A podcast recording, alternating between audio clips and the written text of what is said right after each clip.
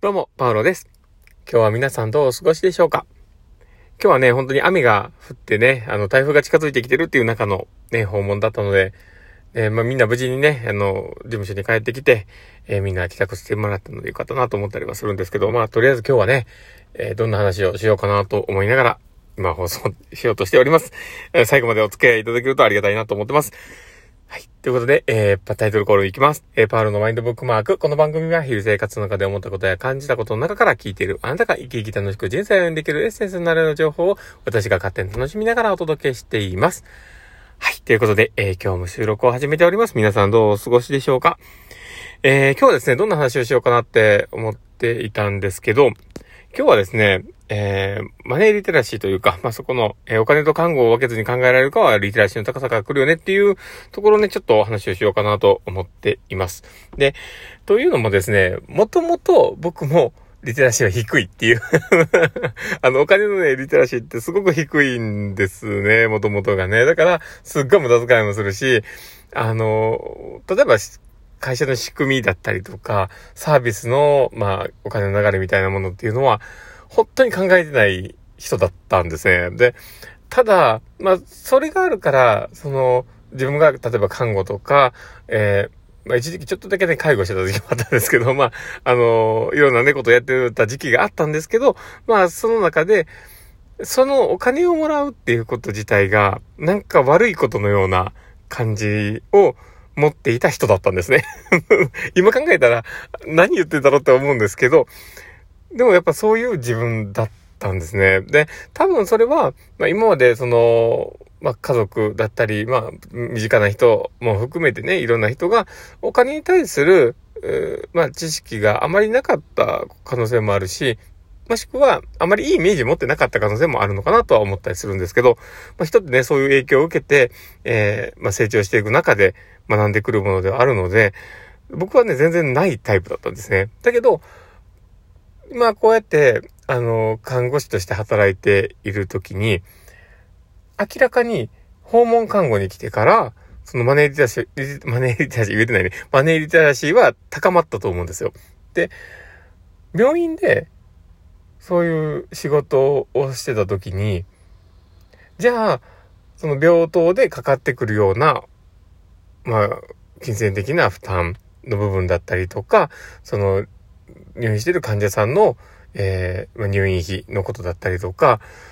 まあ、それに対する自分たちのコスト面だったりとか、そういうものを全然意識してなかったと思うんですよね。で、多分ね、今の看護師さんはどうかはわかんないんですけど、その病棟ね、看護師さんっていうのがわかんないんですけど、そういう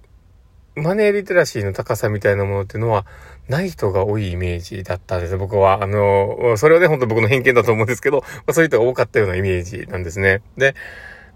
だから、なんか、あの、病院で仕事した時は、入院してる患者さんから、なんかお金をいただくっていう、そこに、直接的な、あの、お金をいただく、そのプロセスがなかったのもあると思うんですけど、やっぱりそこでね、なんか、お金をもらうっていうことは切り離して考えてたイメージなんですけど、この訪問看護に来てから、やっぱり、その、その人の生活っていうものを間近に感じながらやっているのもあるので、そこはね、何かしらこう意識が入ってくる。まあ、プラスアルファ、やっぱり自分たちがやっていること自体にお金がちゃんとあの発生していて、それがちゃんとした対価としていただいている、その自分の看護っていうものも、しっかりしたものにしていかなきゃいけないっていう、プロ意識もやっぱりそこで出さなきゃいけないんだっていう、この責任っていうところを少しこう、ね、自分がフォーカスしたのがあったのかなとも思うんですけど、やっぱり全然ね、やっぱり変わってきたのかなって思うんです。で、そう思うと、あの、例えばね、その病院でいた時に注射器一つ、えー、まあ、のね、こう、開け方一つもね、えーあ、間違えちゃったでポイポイ捨ててたようなところだったりとかね、あの、アルコール面も多量に、えー、ね、使ってしまったりとか、まあ、いろんなものをね、こう、コストがかかっていたんだなっていうのを、今、こう、改めてね、感じたり、で、訪問でね、やっていく中での、そのマネーリテラシーのね、高さがやっぱり必要な業界なんだろうなっていうのはすごく思うんですよね。だから、あのー、本当に、なんですかね、この業績のことだったりとか、まあ、特に僕立ち上げ当初からいているのがあるので、その最初の、こう、まあ、お金の流れもそうですし、ね、どうしてもいろんな賃貸料もいろんなものもありながら、こう、ね、組み立てながら、で、どこかでこう損益分岐が来て、で、プラスに転じていく。だけど、あの、支払うものだったりとか、まあ赤字なところを、今、あの、帳消しただけで、その負債的なところを、あの、どう消化していくかっていうところだったりを、こう、いろいろこう見てきたっていうね、流れがあるので、余計だと思うんですよね。なんか、だからこそ、やっぱり、ちゃんと対価をいただくっていうところは、もう仕事だっていう、割り切りをね、しっかり持たなきゃいけないし、その、仕事、何かをやるでお金をもらうってことは、それだけの、まあ、対価になるものをちゃんと払わなければいけない。自分の仕事だったりなんだりね、そういうものをちゃんと提供しなければいけないなっていうものはやっぱりね、本当に実感したなと思います。なので、まあ、あのー、まあ、看護師っていう仕事をしてると、どうしても病棟だったり病院の中だけで行くと、そこがね、まあ、それはね、いろんな話は出てくるし、いろいろね、理解はしてるとは思うんだけども、その、間近感がないっていうのがあるのかもしれないなって僕は今思ってますね。まあ、そういうちょっと僕のね、今日のそのマネーリテラシーっていうところ、だけど、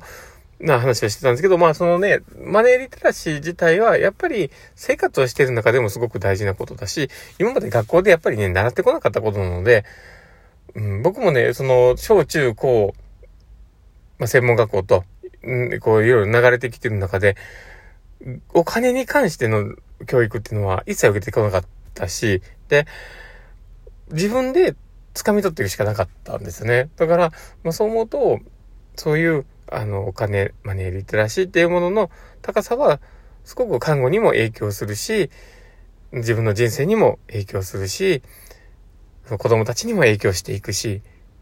そういう、あの、自分自身のマネーリテラシーの高さっていうのは大事なことだなって思ったりしてます。なので、あの実はですね、僕はあの、あの、実はね、その、大河内薫さんのですね、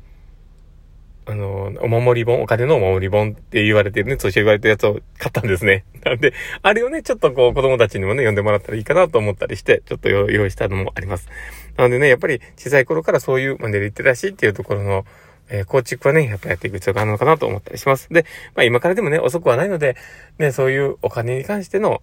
フラットな知識と、今の自分がその、お金をもらっている過程のことも含めて考えていく必要があるのかなって、少しこう立ち止まってね、物事を見るっていうのは大事なことかなと思ったりしてます。まあそんな感じで、えー、今日の放送はね、えー、マネーリテラシーについてちょっと話をしてみました。で、まあ看護とマネーリテラシーみたいなそういう話ね、してみました。まあそんな感じで、えっ、ー、と、まあ今日の放送がね、面白かったな、楽しかったなって方がいたらぜひ、あの、リアクション残していただけたら嬉しいなと思っておりますし、えー、ね、いつも本当に励みになってますで、あと、お便りとかも、あの、いただけると嬉しいなと思います。あの、またお便りいただいたらですね、それに伴って、えー、放送の方もね、やっていきたいなと思っておりますので、どうぞよろしくお願いします。質問とかも全然 OK です。で、あと、ツイッターの方もね、やっておりますので、もしよければフォローの方お願いします。まあ、ほとんどね、稼働してないところもあるんですけど、また、あのー、ね、何か、あの、こう有益な情報をね、流すかもしれませんし、またよろしくお願いします。まあ、そんな感じで、えー、今日の放送は終わりたいなと思ってます。えこの放送を聞いたあんたがですね、明日も素敵な一日になりますようにというところで、ではまた、台風もお気をつけて、では失礼します。